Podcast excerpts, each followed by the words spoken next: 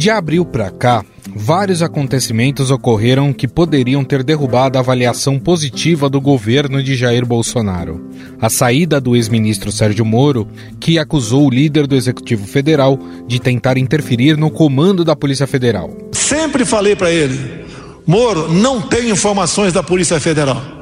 Eu tenho que todo dia ter um relatório do que aconteceu, em especial nas últimas 24 horas, para poder bem decidir o futuro dessa nação.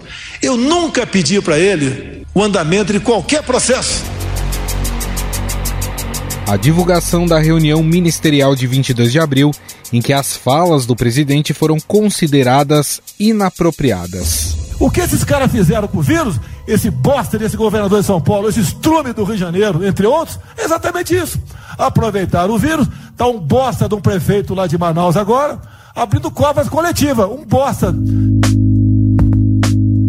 A forma como Jair Bolsonaro vem lidando com a pandemia do novo coronavírus, colocando-se contra o isolamento social e fazendo campanha por um medicamento que não tem a eficácia científica comprovada. Temos um momento, uma crise, uma pequena crise, né?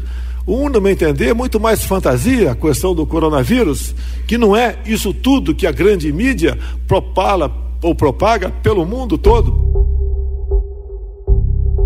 E claro, a prisão do ex-assessor de seu filho, o senador Flávio Bolsonaro, Fabrício Queiroz, de quem a família era muito próxima e é acusado de participar de um suposto esquema de rachadinha no gabinete do 01, quando deputado no Rio de Janeiro. Eu não sei do Queiroz, cara. Eu não sei do Queiroz. Eu, não...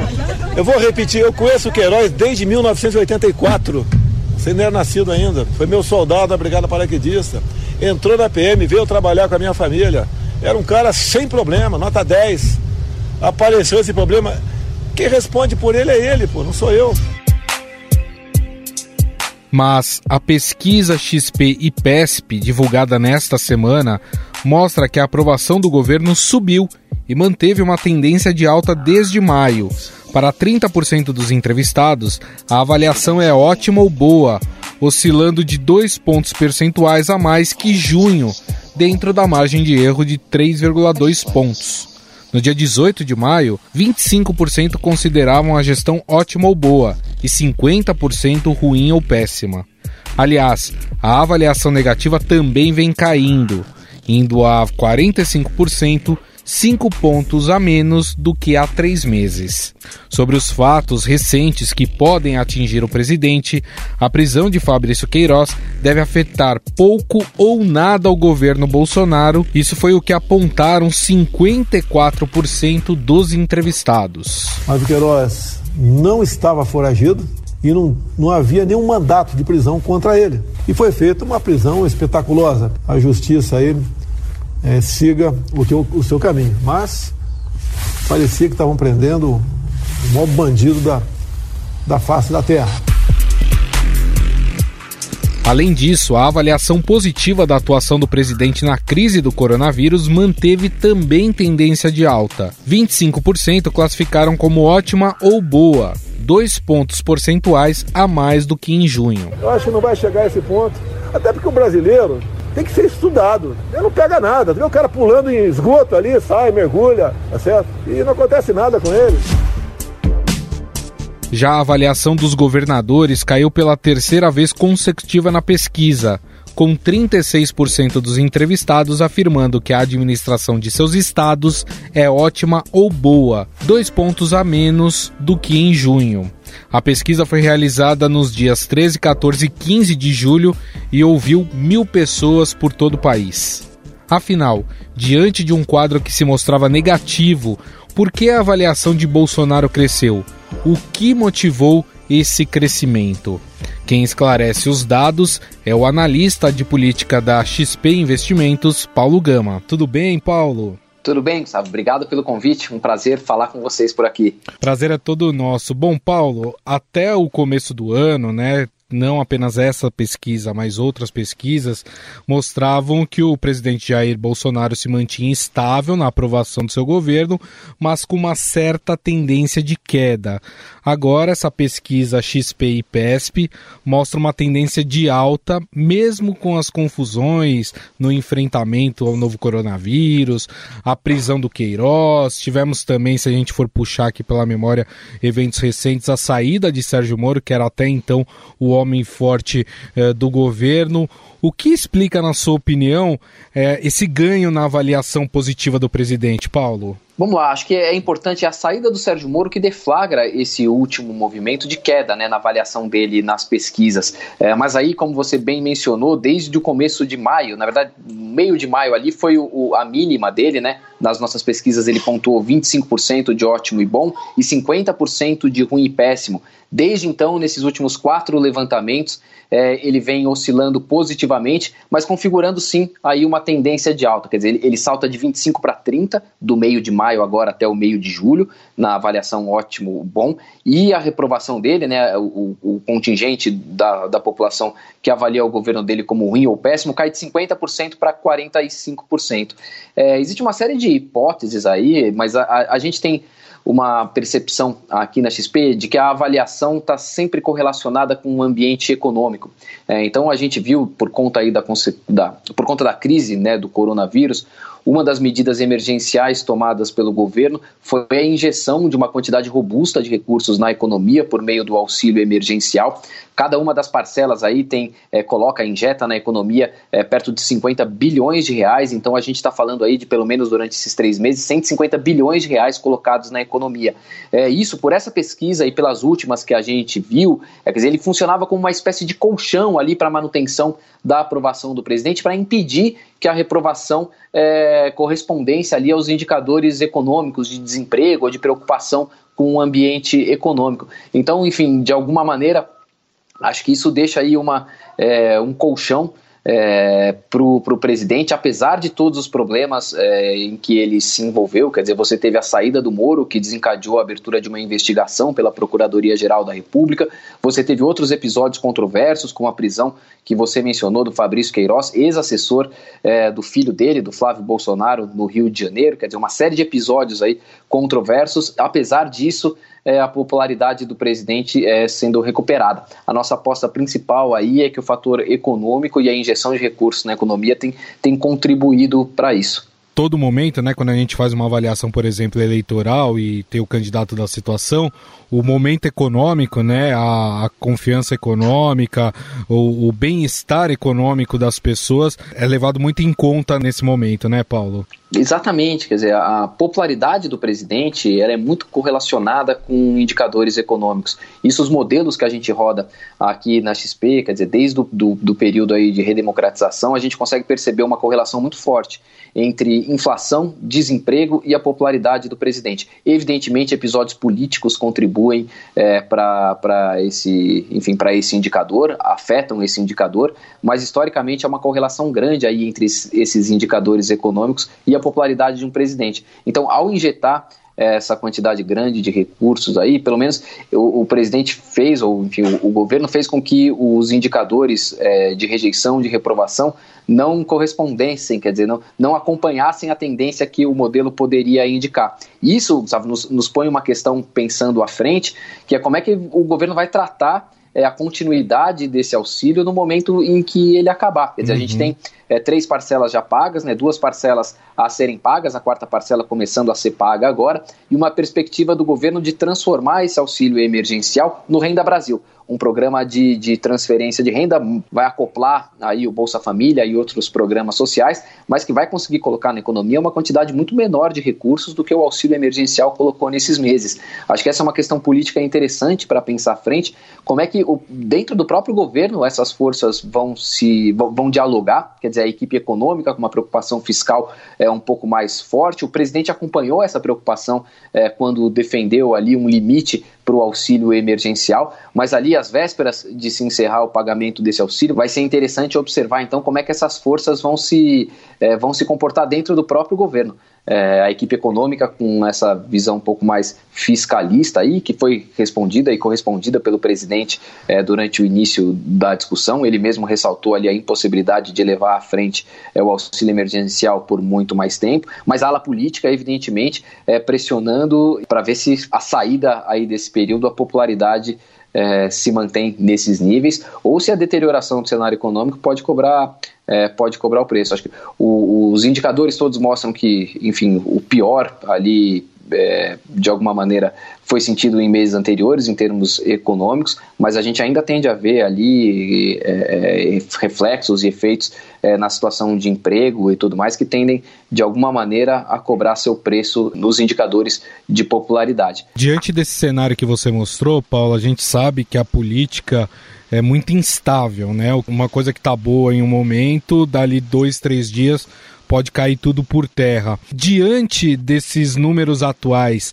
é para o presidente ter tranquilidade ou ainda não dá para ter esse sentimento? Acho que tranquilidade é, não, não, não é uma palavra que combina com, com o nosso cenário político, né, Gustavo? Mas, é, de alguma maneira, ele tem se mostrado a, ali, essa, digamos, uma estabilidade dentro dessa faixa é, que oscila entre 25% e 30% desde o início do governo. Né? Ele, enfim, ele começa o governo com uma aprovação um pouco maior, que é o que é natural, enfim, por vida acabar de ter passado pela eleição, chega com um pouco, é, enfim, desse efeito lua de mel é, com a população ainda presente, mas essas oscilações mostram que ele também nunca passou para baixo desses 25 pontos que ele marcou agora. É, quer dizer, outro episódio recente em que tinha acontecido é, uma queda na popularidade dele tinha sido ali para o final do ano passado, quando a gente tinha o episódio das queimadas em alta, quer dizer, era um outro patamar ainda de, é, de aprovação, mas a reprovação dele oscilou para cima dos 40% é, pela primeira vez naquele episódio, e isso retoma. Agora a gente vê um salto na reprovação que foi grande, tá? Esse salto ele,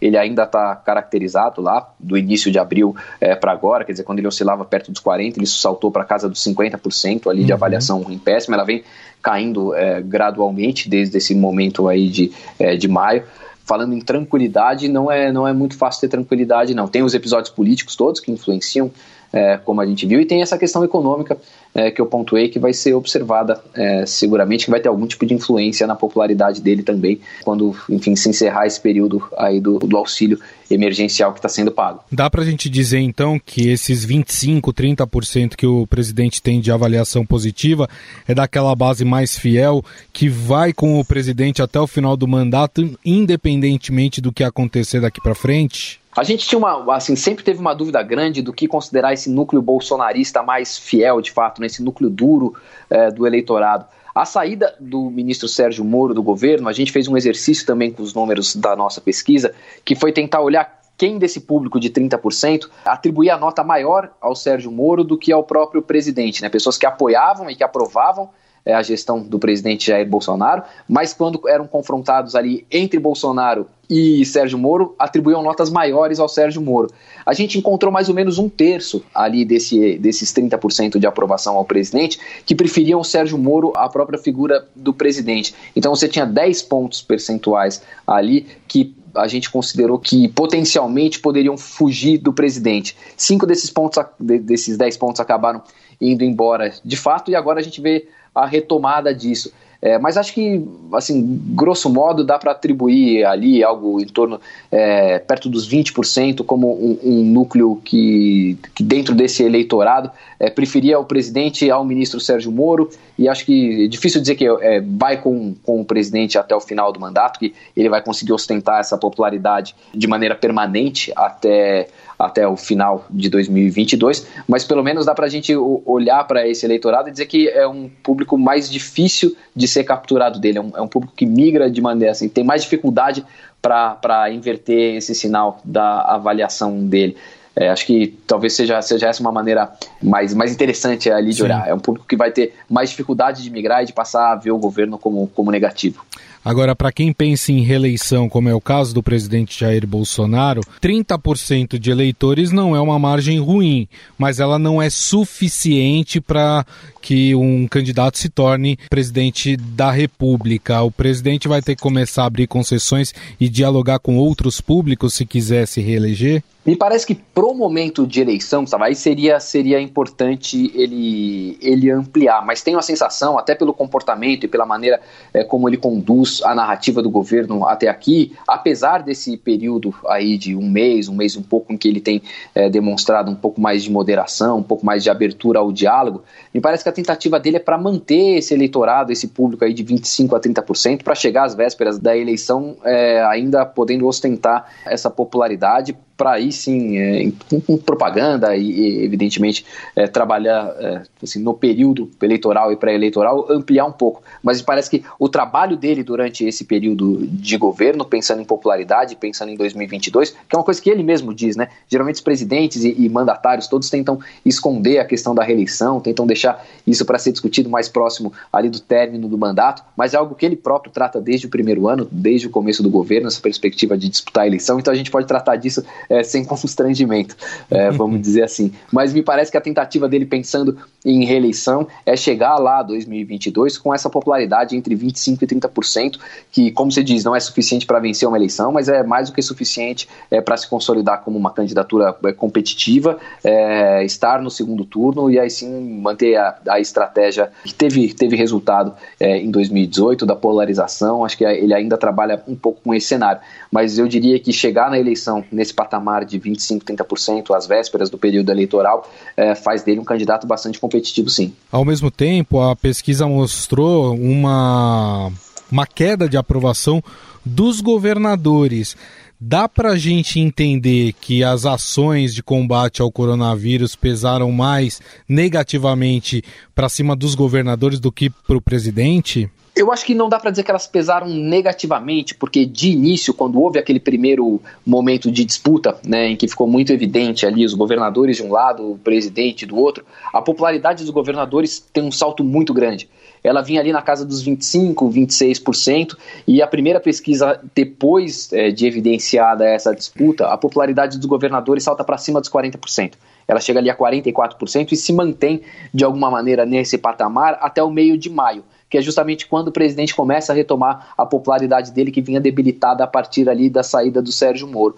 É, e aí, enfim, ela oscila também numa sequência grande é, de pesquisas, mas ela perde oito pontos daquele auge. Então ela estava em 44, depois vai a 42, 38 e agora 36%. Então acho que mostra assim um cansaço, talvez, da população que está sendo é, submetida, enfim, por conta da pandemia e por conta de todos os riscos que a pandemia é, é oferece, mas está sendo submetida a esse isolamento. Nessa disputa de narrativa, o Bolsonaro sempre fez, desde o início, é, questão de atribuir as medidas de isolamento aos governadores. Isso foi bem recebido no início, mas acho que depois esse cansaço acaba é, recaindo nos próprios governadores e nos prefeitos também. Então acho que é um pouco de reflexo disso. No início, é, de cara a população aplaudindo a gestão que foi feita pelos governadores, mas essa mesma gestão acaba se mostrando, é, enfim, acho que a população acaba relatando um pouco de cansaço e de estresse aí com esse período longo em que ela está submetida ao confinamento e ao isolamento. De início, houve sim um ganho é, grande no, em termos de popularidade para os governadores, mas acho que essa política tem, tem trazido algum cansaço à população. Bom, nós conversamos com o um analista de política da XP Investimentos, Paulo Gama, sobre essa pesquisa da XP e PESP que mostrou aí uma tendência de alta no mês de julho da aprovação positiva do governo de Jair Bolsonaro. Paulo, queria mais uma vez te agradecer. Muito obrigado pela entrevista. Eu que agradeço, a gente fica à disposição aí sempre que puder contribuir com o debate. Estadão Notícias. O Estadão Notícias desta quarta-feira vai ficando por aqui. Contou com apresentação e produção minha, Gustavo Lopes, produção de Júlia Corá e montagem de Moacir Biasi. O editor do núcleo de áudio do Estadão é Emanuel Bonfim. O diretor de jornalismo do Grupo Estado é João Fábio Caminoto. Mande seu comentário e sugestão para o e-mail podcast@estadão.com. Um abraço e até mais. Estadão Notícias.